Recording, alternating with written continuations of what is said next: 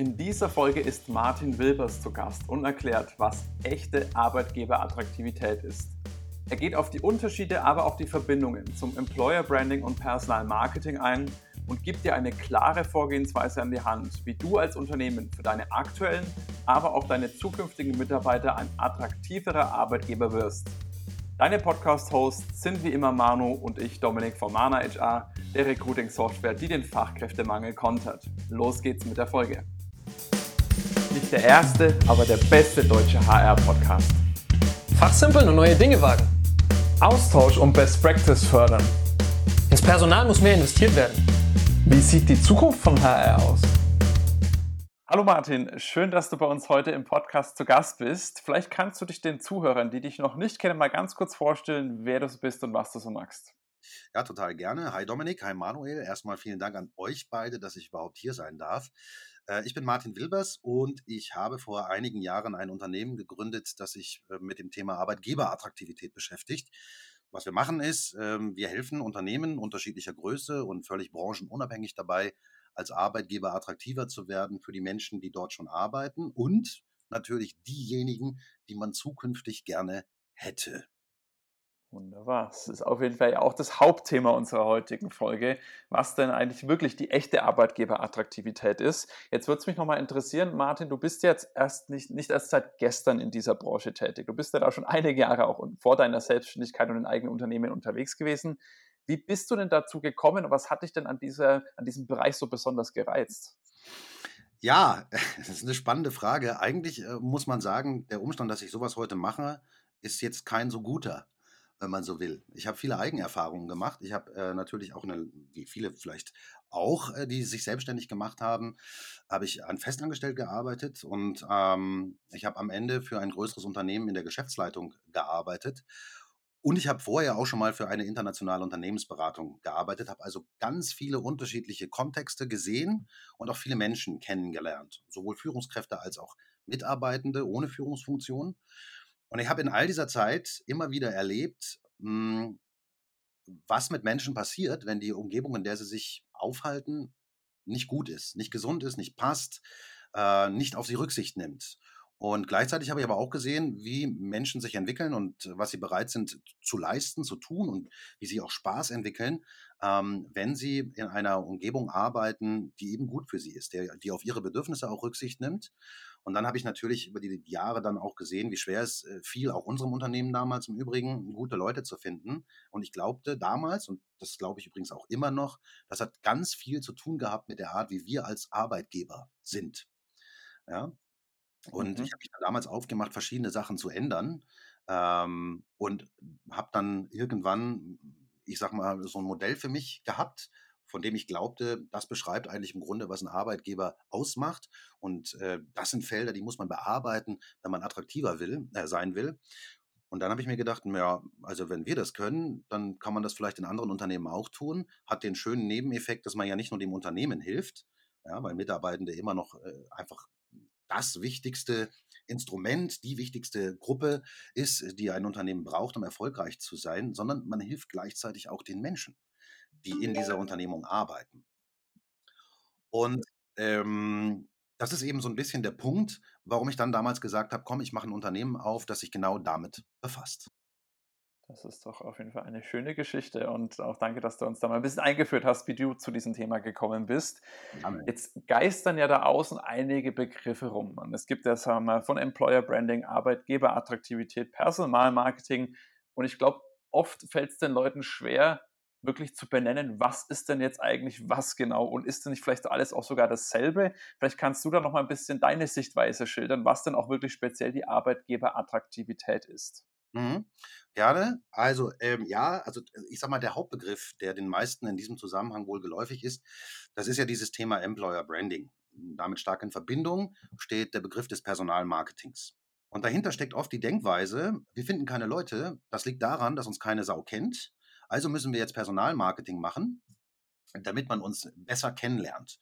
Und dann erzählen wir den Leuten, wie wir so als Arbeitgeber sind, entwickeln über die Instrumente, die wir verwenden, eine große Reichweite, dann kommen die Leute schon zu uns schon allein aus Markengesichtspunkten ist das so nicht richtig.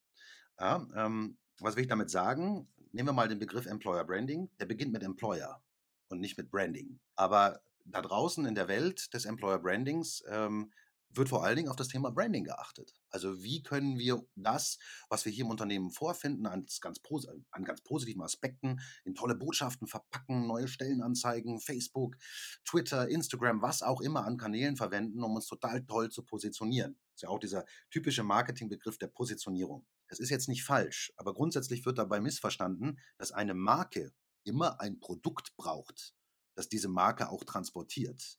Wenn mein Produkt nicht gut ist, also nicht zu der Zielgruppe passt, dann kann ich zwar ganz viel Geld in meine Marke investieren, aber das hilft mir am Ende auch nicht weiter. Die Leute machen das Produkt einmal auf, stellen fest, das ist nicht gut und dann legen sie es wieder hin, sie werden es nie wieder kaufen und sie werden ihren Freunden, Bekannten, Verwandten erzählen, dass das totaler Mist für sie war. Also sie teilen ihr Erlebnis im Grunde. Heute tun sie das über verschiedene Plattformen, die es gibt, weil dieses Produkt überhaupt gar nicht orientiert ist an ihnen und an ihren Bedürfnissen. Und deswegen muss man das ein bisschen trennen. Ich glaube, das Thema Arbeitgeberattraktivität ist eben das, was vor dem Branding-Part passieren muss.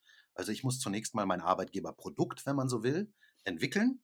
Und dieses Arbeitgeberprodukt, das muss schon mal gut sein. Das ist das, was ich auf dem Arbeitsmarkt, intern wie extern, an den Mann bringen möchte oder an die Frau. Das möchte ich verkaufen. Und dann kann ich darauf aufbauen, sozusagen mein Marketing betreiben, meine Marke aufbauen, die dann auch genau dafür steht. Aber es ist eben falsch zu glauben, und das ist der nächste Trugschluss in dem Zusammenhang, der ja oft gemacht wird, dass der Status quo dessen, was ein Unternehmen heute als Arbeitgeber darstellt, schon per se so gut ist, dass man da einfach nur Branding machen muss und dann läuft das. Das ist halt einfach nicht richtig. Und es ist immer wieder extrem spannend in der Arbeit, die wir ja für Unternehmen machen, zu entdecken, über den Modus, den wir dafür für uns gefunden haben, wie der Arbeitgeber, bei dem wir gerade unterwegs sind, denn eigentlich wirklich wahrgenommen wird. Und das ist ein, oft ein Augenöffner, aber auch oft nicht, wie soll ich sagen, äh, nicht so schön manchmal. Ne? Das ist einfach so. Aber dieser Wahrheit muss man halt ins Auge blicken. Denn wenn ich die Wahrheit erkannt habe, dann kann ich auch was verändern für die Zukunft. Also im Grunde, um es kurz zu machen, du brauchst ein Produkt, ein Arbeitgeberprodukt, das muss erstmal passen, dann kannst du Branding machen und dann funktioniert das auch mit dem Employer Branding, wenn du das, was dazugehörst, im Bereich des Marketings, in der Kommunikation auch gut machst. Aber ohne gutes Produkt kann eine Marke nie funktionieren. Da würde ich auf jeden Fall mitgehen. Ich glaube, wenn man das mal so bildhaftig äh, sprechen würde, wenn man so einen Schokoriegel hat, dann muss erstmal das Innere, das muss erstmal schmecken, muss erstmal gut sein, da muss man sich mehr drum kümmern. Und dann kann man sich um die Verpackung äh, sozusagen drum kümmern. Wie, wie bringe ich das nach gut nach außen? Wie spreche ich damit Leute an?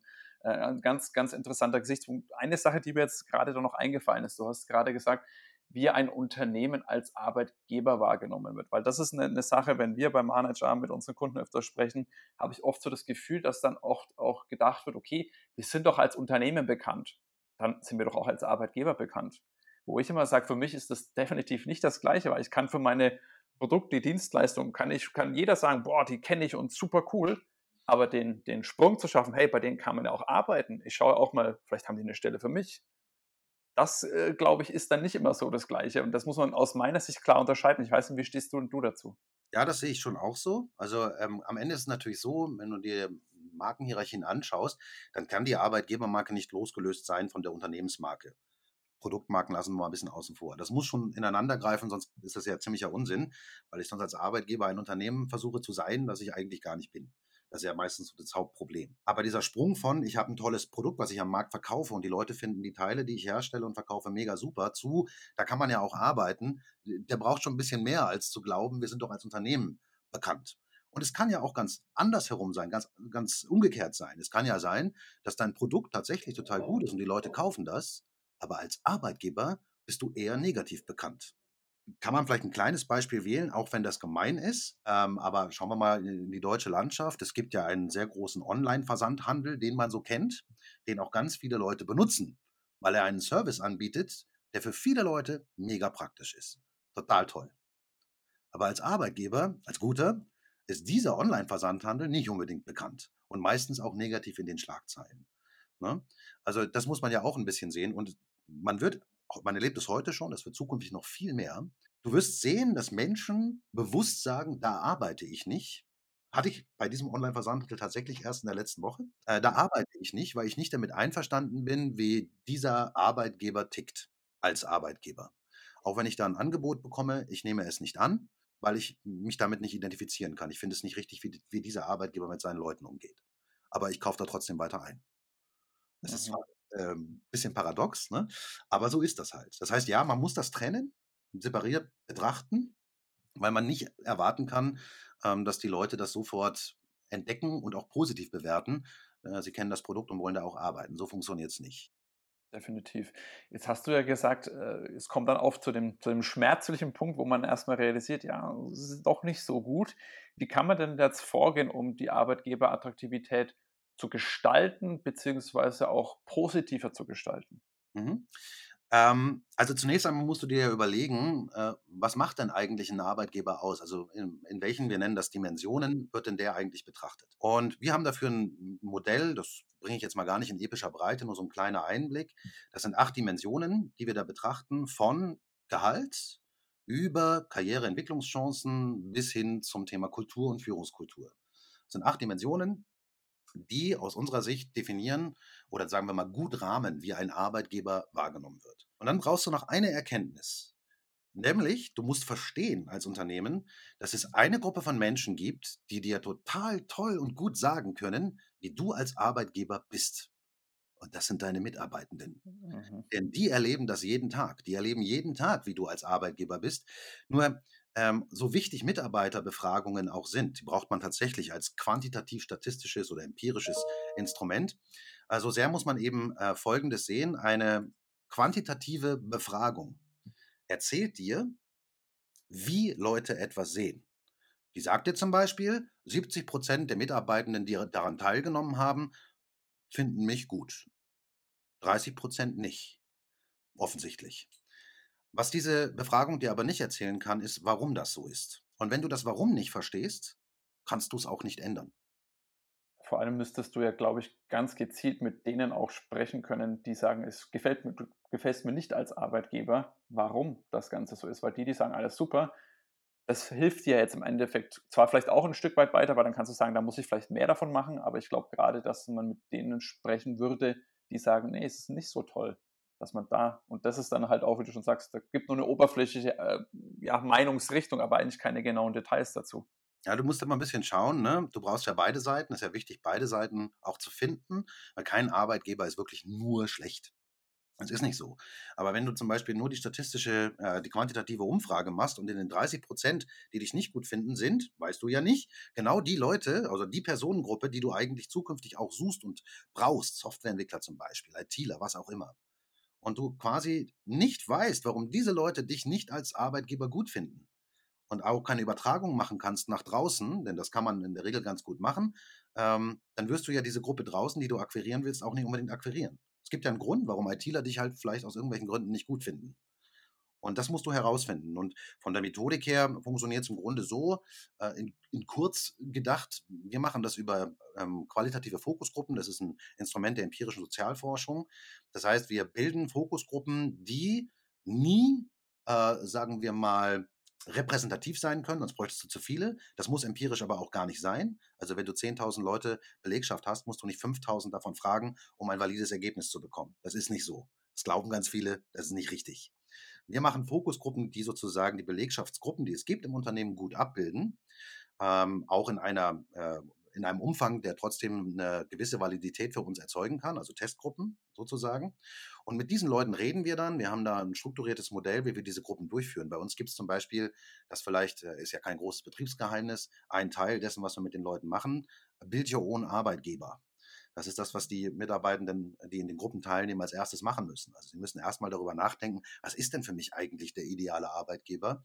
Und das ist dann der Absprungpunkt in die Diskussionen, die wir führen und die weiteren Arbeitsbestandteile in diesen Fokusgruppen. Wichtig ist, dass wir in diesen Fokusgruppen immer nach dem Motiv fragen. Warum siehst du das so? Eins. Und nach Erlebnissen. Was erlebst du ganz konkret? das dich quasi dazu führt, diese Aussage zu treffen oder diese, diese Wahrnehmung zu haben. Und das ist auch ein Grund, warum diese Gruppen absolut anonym sein müssen. Also von uns kriegt keiner Rohdaten und es werden auch keine Einzelgruppen ausgewertet, sondern immer Aggregate. Und wir machen das in der Auswertung auch so, dass möglichst eben nicht rückfolgend nachvollziehbar ist, wer hier was gesagt hat. Das spielt auch überhaupt gar keine Rolle. Ne? Aber meistens ist es ja oft so, bei Mitarbeiterbefragungen auch, wenn mir der Wert nicht passt, dann zweifle ich erstmal das Instrument an. Ne? Was? Das kann ja nicht sein, das Instrument muss falsch sein. Ist eine natürliche Reaktion, aber ähm, die ist natürlich auch nicht richtig. Äh, und wir sichern halt allen Teilnehmenden unserer Gruppen Anonymität zu, sofern sie halt nicht selber draußen rum erzählen, was sie erzählt haben. Ne? Und äh, das können wir natürlich nicht kontrollieren. Aber über diesen Weg, dieses qualitative Instrument, kriegen wir einen ganz, ganz tiefen Einblick in diese acht Dimensionen, die wir betrachten und wie sie von Mitarbeitenden wahrgenommen werden, können dann ein sehr konkretes Selbstbild zeichnen. Was wir immer machen, ist auch äh, Management-Workshop. Das heißt, wir machen mit dem Top-Management auch so eine Fokusgruppe. Und das ist echt immer wieder spannend, ähm, weil diese Gruppe von Menschen hat oft einen ganz anderen Blick auf den Arbeitgeber, also wirklich oft eklatant anders als die Belegschaft, ähm, die operativ die Dinge tut. Und diesen Gap machen wir dann auch sichtbar und wir erklären, woran das liegt. Und natürlich ist es auch so, dass wir danach ganz klipp und klar sagen, was denn getan werden sollte, um das zu verändern. Dann machen wir ganz hm. konkrete mhm. Vorschläge, weil sonst bist du am Ende nur ein PowerPoint-Schwinger, das ist ja eher schlecht äh, sondern wir sagen ganz klar, was würden wir jetzt an eurer Stelle tun? Was sollten die nächsten Schritte sein, die wir an eurer Stelle gehen würden? Mhm. Genau. Da habe ich jetzt äh, ein paar Nachfragen in der Tat. Äh, und das dreht sich alles so ein bisschen um diese Fokusgruppen bzw. Zielgruppen am Ende des Tages dann auch. Wenn ihr jetzt euer empirisches Konzept da durchführt äh, und die Befragungen macht und eure Daten daraus zieht und so weiter, formt ihr dann daraus eine Employer Brand eine Employer Brand fürs ganze Unternehmen oder ist es dann wieder zielgruppenspezifisch? Gibt es da Abwandlungen oder dergleichen? Ähm, ja, beides, beides machen wir im Grunde genommen. Also im Grunde ist das Ziel, dass wir danach erstmal eine Sicht auf die Dinge entwickeln, eine Grundlage für einen Employer Brand. Trotzdem musst du ja in der Markenkommunikation individuell arbeiten, weil du unterschiedliche Zielgruppen erreichen willst. Und das ziehen wir aus den Fokusgruppen natürlich auch raus. Das heißt, das Ergebnis ist nicht nur, äh, wie soll ich sagen, wie werdet ihr heute wahrgenommen? Also was ist euer Status quo als Arbeitgeber? Sondern natürlich bieten wir auch schon Dinge an, die man im Employer Branding an Botschaften verwenden kann für verschiedene Zielgruppen, weil das heute schon so erlebt wird. Also du musst im Branding nachher natürlich auch individuell losziehen, aber du musst da immer echt sauber aufpassen. Was nicht sein darf, das ist zumindest meine Sicht der Dinge, ist, dass du von unterschiedlichen Zielgruppen völlig anders als Arbeitgeber wahrgenommen wirst. Du brauchst diese Metamarke oben drüber. Mhm. Und die musst du prägen. Und es ist auch schlecht, wenn man, ähm, sag ich mal, so eine Zwei-Welten-Didaktik fährt. Für die eine ist man ein guter Arbeitgeber, für die andere nicht. Da halte ich persönlich jetzt nichts von. Deswegen ist unser Bestreben immer für alle ein besserer Arbeitgeber werden zu können. Das bedeutet aber für unterschiedliche Zielgruppen auch oft etwas anderes. Ne? Mhm. Zum Beispiel im Thema Führung. Da gibt es halt Gruppen in einem Unternehmen, die müssen anders geführt werden als andere Gruppen wiederum. Und man darf auch nicht vergessen, dass jedes Unternehmen Subkulturen ausbildet. Das ist ja dann wieder das nächste. Ähm, Kultur wird gemacht durch Menschen und ist beobachtbar im Verhalten der Menschen zueinander und nicht entlang der Transparente, die in der Lobby hängen, wo drauf steht, wir sind alle Teamarbeiter, das ist äh, nett, aber wenn das nicht erlebbar ist, bringt dich das nicht weiter. Ne? Sondern immer das, was du zwischen den Menschen beobachten kannst und wahrnehmen kannst, das ist Kultur. Und Unternehmen bilden eine Sub oder eine Landschaft aus Subkulturen aus, weil jede Abteilung aus Individuen besteht. Und auch wenn wir eine gemeinsame Linie finden wollen, die für alle gelten sollte, werden wir immer Subkulturen haben, weil die Menschen so unterschiedlich sind. Und das muss man auch ein bisschen berücksichtigen. Ne? Also ich sag mal, hm, gehen wir ruhig mal ins Thema Klischee hinein. Und da bitte ich das wirklich auch nur als Klischee zu verstehen. Eine Abteilung, eine Finanzbuchhaltung wird anders sein, auch vom Erleben her. Da brauchen die Leute auch andere Dinge in ihrer Umgebung, als meinetwegen, sagen wir mal, die völlig flippigen Design Thinker, die Innovationsmanagement betreiben sollen. Da wird es Unterschiede geben. Und die muss man halt ein Stück weit berücksichtigen. Und das tun wir natürlich in der Analyse auch. Trotzdem ist immer das Hauptziel, ein Gesamtbild zu schaffen und äh, darauf hinzuarbeiten, dass man tatsächlich eine gemeinsame Arbeitgebermarke schafft, weil es einfach nicht viel bringt, wenn man 10, 12, 15 Marken in Anführungszeichen prägen muss oder will. Mhm. Das funktioniert nicht gut. Okay. Ich denke da, ich bin ja hier Software und so, ne? Ich denke da immer an die ITler, die dann halt Bock auf Kicker haben und so Zeug. Äh, weiß ich jetzt auch nicht, ob das für jedermann dann was ist. Ähm, aber da ist es, gibt es ja dann schon auch die Unterschiede, die du ja auch gerade gesagt hast mit der Finanzbuchhaltung ja. und so. Wenn man jetzt da diese, diese Ebene drüber, dieses, was für alle gelten soll, ne, ähm, ist es dann trotzdem so, dass da sich Unternehmen äh, unterscheiden sollten oder gibt es da sowas, sowas Allgemeingültiges an Employer Brand, was man da hochhalten sollte? Verstehst du, was ich meine? Ja, also ähm, das muss man, glaube ich, zweidimensional betrachten, Manuel, ne? weil natürlich wollen alle Unternehmen individuell sein. Ne? Mhm. Jeder möchte am liebsten einen USB haben. Da sage ich gleich Ja. noch. Das ist die eine Dimension. Ich glaube aber, das andere, was allen gemein sein sollte, äh, wenn ich mir das wünschen dürfte, zumindest wäre das immer so, Employer Branding ist kein Wunschkonzert. Ne? Du wirst Bedürfnisse hören von Mitarbeitenden, die ein Unternehmen nicht erfüllen kann. Das ist auch völlig in Ordnung, das muss man nur erklären. Das heißt, im Gesamtprozess muss ja das Unternehmen auch einen Standpunkt zu dem entwickeln, was es gehört hat, um darauf dann Entscheidungen darüber zu treffen, was es verändern möchte oder auch nicht. Aber ich finde, was allen Unternehmen gleich sein sollte, ist Menschenorientierung. Das sollte, finde ich, allen gleich sein. Also Unternehmen sind nun mal nicht nur Roboter und Maschinen. Das gilt auch für weit automatisierte Betriebe nicht, denn da arbeiten ja auch Menschen. Und ich glaube, was ein Employer Brand, ein universeller, wenn man so will, immer haben sollte, ist menschenzentriert zu schauen, weil um diese Leute geht's. Und diese Menschenzentrierung brauche ich. Die kann ich unterschiedlich auslegen, aber die brauche ich.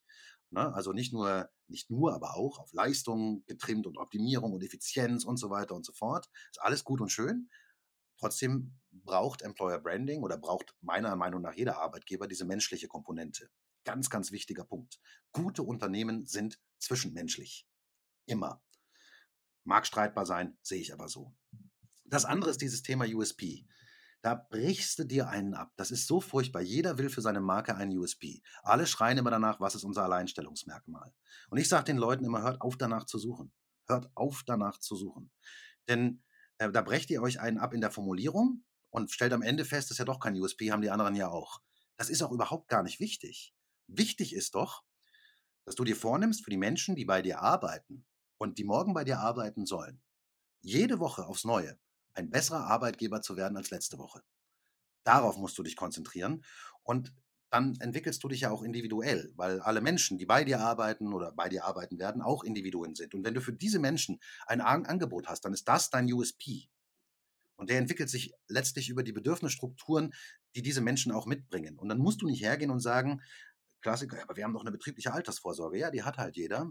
Und dann muss man aber auch lebensphasenorientiert denken. Du hast gerade ein Problem, Auszubildende zu finden und willst ihnen erzählen, hey, ich habe eine betriebliche Altersvorsorge. Das ist total nett. Die sind 17. Die denken auch nicht an die Rente. Das ist denen völlig egal. Ja? Ja. Ähm, da musst du andere Wege gehen. Da musst du individueller, drauf schauen. Und da guck mal am- vielleicht nicht so sehr darauf, was dein Wettbewerb gerade macht. Das gehört natürlich mit in so eine Desk Research Analyse. Aber konzentriere dich in dem Fall tatsächlich mal auf dich. Ja, man sagt ja immer, Unternehmen sollen sich nicht so sehr um sich selber drehen, aber in dem Fall musst du es tun. Konzentriere dich auf dich und finde heraus, was du tun musst oder was du heute schon hast oder auch nicht hast, um für diese Mhm. Gruppe als Menschen ein attraktiver Arbeitgeber zu sein. Und dann brauchst du keinen USP. Das heißt, wenn ich das jetzt mal kurz in, mei- in meinen Worten, damit ich es auch verstanden habe und das nicht nur Worte waren, die irgendwo rumlaufen, sondern dass es auch angekommen ist bei mir. Das heißt, so eine gewisse Basis sollte da sein und diese Basis ist deiner Meinung nach immer diese Menschenzentrierung. Das ist das, was alle, jede Arbeitgebermarke, jede Employer Brand haben sollte. Was dann da drauf kommt, darum sollte man sich gar nicht so sehr kümmern, sondern gucken, was sich daraus entwickelt, wenn ich dann meine Mitarbeiter zum Beispiel befrage. Ja, wenn ich meine Azubis befrage und gucke, was ist denen wichtig, Bedürfnis, hast du gerade angesprochen, was ist denen wichtig und daraus wächst dann für diese Zielgruppe eben die entsprechende Employer, dieses Sub-Employer-Brand. Ja, so ungefähr ist es. Natürlich sollst du schon auf das schauen, was du oben auf diese Menschenkomponente draufsetzt. Aber das passiert ja dadurch, dass du mit den Mitarbeiterinnen und Mitarbeitern Richtig, arbeitest. exakt, ne? genau. Und dass du dann für dich definierst, wie, das ist ja ein bisschen so das Ergebnis, du machst ein Zielbild, wie will ich denn sein in diesen acht Dimensionen? Ähm, wa- was will ich also darstellen als Arbeitgeber für diese Leute? Und dann arbeitest du daran, das auch umzusetzen. Das ist ein Prozess, der geht halt nicht in zwei Monaten, ne? aber äh, da kann man echt viel tun. Und das ist extrem lohnenswert. Im Übrigen, schon als Message allein ist das lohnenswert, wenn du in deiner Organisation kommunizierst, wir möchten als Arbeitgeber für euch alle besser werden. Das ist schon mal eine Message. Ne? Genau, das finde ich nämlich, äh, der Grund, warum ich das so charmant finde, ist, weil es einfach ist, damit anzufangen. Ja. Das menschenzentriert, kann, das ist ein Mindset, hast du ja vorhin auch gesagt, glaube ich. Äh, das ist einfach eine Herangehensweise an die ganze Nummer. Und wenn du sagst, okay, und das, das kannst du jetzt einfach anfangen, ne, bis sich das gesetzt hat und wirklich in Leib und Seele übergegangen ist, dauert auch ein paar Tage. Aber man kann die Entscheidung jetzt treffen, okay, ich, ich gucke jetzt auf, auf die Leute einfach. Und der Rest, und dann einfach mit denen reden, und der Rest wird sich daraus entwickeln.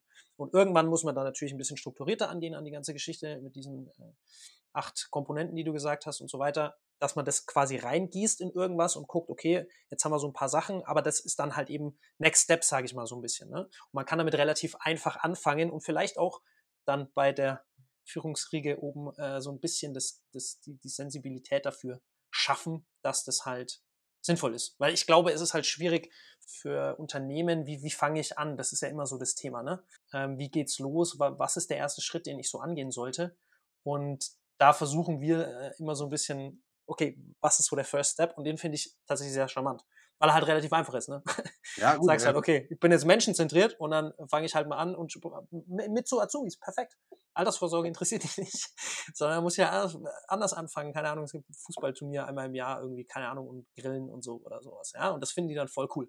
Ja, und dann, und dann entwickeln sich die nächsten Steps da so draus. Das finde ich, finde ich mega spannend, ja. Ja, wenn man das, wenn man sagen will, was ist der erste Schritt, wenn man das sagen will, dann müsste man sagen, finde erstmal heraus, wer du wirklich als Arbeitgeber bist. Und zwar wirklich. Richtig. Und, ja, nicht nur ähm, äh, die Shiny-Welt, ähm, die du direkt ins Brand mhm. übertragen möchtest. Finde heraus, wer du wirklich als Arbeitgeber bist. Und dann musst, mhm. musst du das challengen. Du musst prüfen, bin ich schon ein guter oder nicht? Und wir machen ja für unsere Kunden am Ende des Tages eben dann auch einen Projektplan. Das ist ja unser Vorschlag, was wir jetzt glauben, mhm. wichtig ist zu tun. Und das ist die Struktur, die wir geben. Aber wir sagen auch, ey, versucht bitte nicht alles auf einmal zu machen. Das klappt nicht. Sucht euch erstmal eine Baustelle und wir sagen Ihnen, welche die größte ist, mit welcher wir anfangen würden. Und an der arbeitet ihr und fangt damit mal an.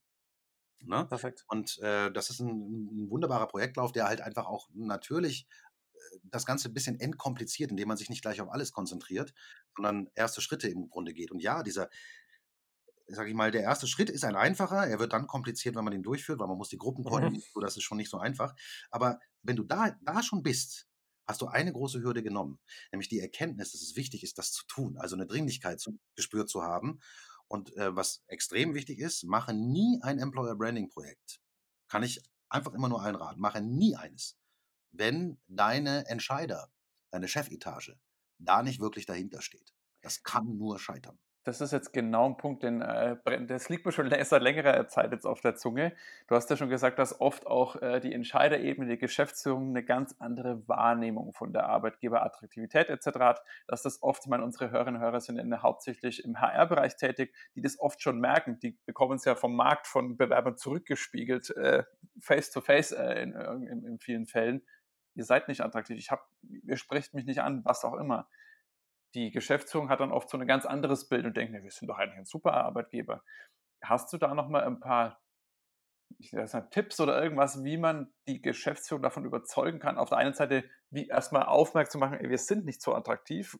Wie vermittle ich das denen und wie vermittle ich denen auch, es ist wichtig, da in diesen Bereichen aktiv zu werden, vielleicht sogar zu investieren. Hast du da ein paar Tipps für die Hörer?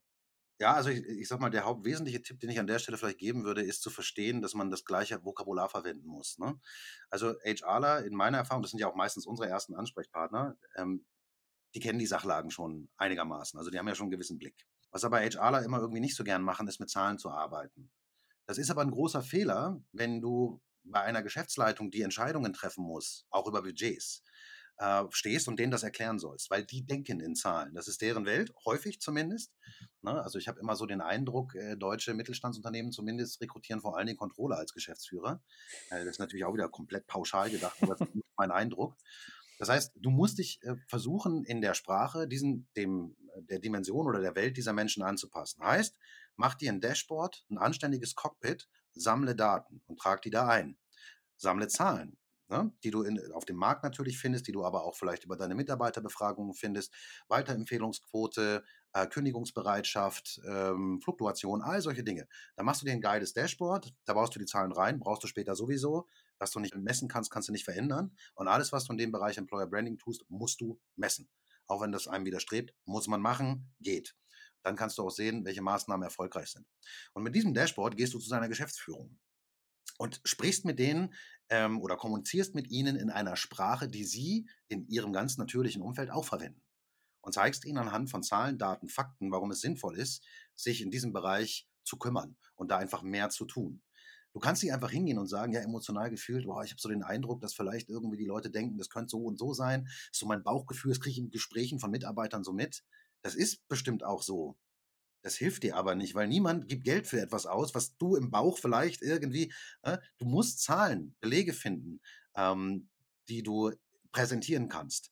Dann können solche Menschen in den Geschäftsführungen, wenn sie denn so ticken, ähm, das ändert sich auch gerade ein bisschen, habe ich den Eindruck, aber dann können sie es auch besser verstehen. Dann können sie einen Zugang zur Thematik finden und glauben nicht nur in bunten Bildern und Shishilala. Ja, und das ist einfach ganz wichtig. Man kann das alles belegen. Es gibt da Hard Facts und die musst du präsentieren. Ich glaube, das ist einer der wesentlichsten Tipps, äh, die ich allen geben kann. Ähm, in dem Wissen, dass das im HR-Bereich nicht immer auf so viel Gegenliebe stößt, aber das braucht man einfach. Das muss einfach sein. Definitiv. Also, äh, glaube ich, kann der Manu, der arbeitet auch oft mit unseren äh, Kunden beim Manager die, und unterstützt, sage ich mal, die HR-Abteilung da auch, wie bereiten wir Sachen vor für die Geschäftsleitung, sodass dann mhm.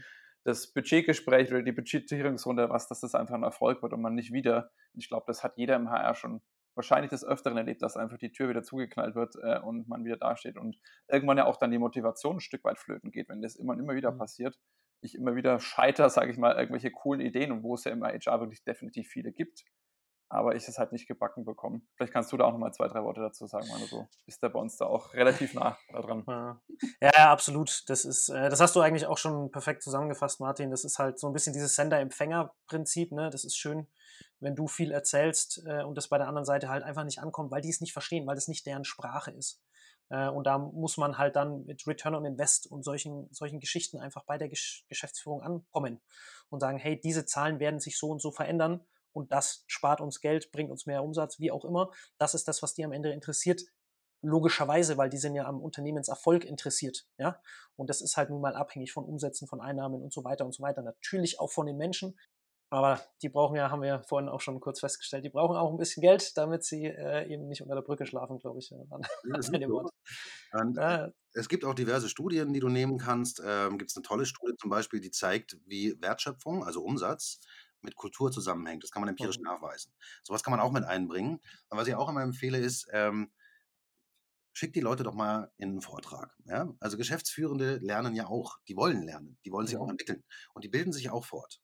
Wenn du es hinkriegst, dass die vielleicht mal in einen Vortrag zum Thema gehen oder organisierst halt einen ja, und machst so eine, so eine erste ähm, Runde, um die Leute einfach mal mit dem Thema in Berührung zu bringen und auch mhm. zum Nachdenken anzuregen, dann hast du schon mal vielleicht einen Spalt weit die Tür auf, weil sie das gehört haben, so ein Stück weit verstehen, wie die Zusammenhänge sind, dann vielleicht selbst reflektieren, sind ja selber als Geschäftsführer auch Mitarbeitende sozusagen. Ja. Absolut. Hm, wenn auch mit einer ganz anderen Rolle, völlig klar. Aber vielleicht reflektieren sie dann so ein bisschen und nehmen einen Impuls mit. Und wenn du diesen Spalt aufgekriegt hast, dann kommst du rein, bringst dein Dashboard mit, erzählst, wie es im Unternehmen aussieht, wo man hin will, wie sich Zahlen verändern können. Eben ganz wichtig, welche Einflüsse das eigentlich auf den Geschäftserfolg hat. Und ähm, dann ist, glaube ich, eine gute, solide Basis für ein Verständnis gelegt. Aber wenn du das nicht hast, wenn eine Geschäftsführung nicht hinter dem steht, was du tun willst im Bereich Employer Branding mhm. oder Arbeitgeberattraktivität, dann lass bleiben. Ganz ehrlich, kann ich nur sagen. Lass bleiben, weil dann ist es nämlich nur ein nice to have und du kommst dann sofort ganz schnell an irgendwelche Punkte, wo die Geschäftsführung sagt, nee, das machen wir jetzt aber nicht. Ist ja nicht so wichtig. Kostet ja mhm. Geld. Das lass mal bleiben. Ach komm, das muss er auch nicht. Ne? Mhm. Ähm, deswegen ist sozusagen das Vorbereiten eines solchen Ansinns total wichtig. Und du brauchst diese Leute, äh, diese geschäftsführenden Menschen, weil sie natürlich Einfluss nehmen müssen in der Organisation, weil sie Vorbilder auch sein müssen. Auf jeden ähm, Fall. Und weil sie manchmal auch Staudämme brechen müssen, die sich über die Jahre aufgebaut haben, sozusagen. Und dafür brauchst du Überzeugung. Super Tipps, Martin. Jetzt bin ich sicher, der eine oder andere sagt, oh, ich hätte gerne mehr davon und ich würde gerne, dass der Martin mir vielleicht äh, mal hilft, ein bisschen dabei, mich da drauf zu vorzubereiten und die Geschäftsführung da auch zu überzeugen. Wie können denn die Hörer, wenn die sagen, sie möchten sich gerne mal mit dir austauschen, wie können die den Kontakt zu dir aufnehmen, Martin? Ja, da gibt es viele unterschiedliche Möglichkeiten. Einfach meinen Namen bei LinkedIn zum Beispiel eingeben, Martin Wilbers, dann kommt ihr auf mein Profil, könnt ihr mich anschreiben. Oder man surft mal auf unsere Website, ne, www.martinwilbers.de, also der Klassiker. Da findet man auch alles, was wir so machen, auch Kontaktdaten sind da. Oder man hört mal meinen Podcast, ebenfalls unter meinem Namen auf gängigen Plattformen zu finden, um vielleicht mal einen weiteren Eindruck davon zu bekommen, wie ich Dinge sehe, mit wem ich über was so ein bisschen spreche. Und dann heißt es einfach anrufen, eine E-Mail schreiben, eine LinkedIn-Nachricht schreiben. Xing geht natürlich auch, klar. Äh, und dann kommen wir einfach mal in ein Gespräch und unterhalten uns. Und dann kann man gucken, inwieweit man sich gegenseitig helfen kann. Wunderbar. Das packe ich natürlich alles nochmal für euch Hörer in die Shownotes. Dann hört auch gerne meinen Podcast rein. Ich kann es echt nur empfehlen. Abonniert das vielleicht auch gleich, wenn ihr sagt, dass, da möchte ich mehr davon haben.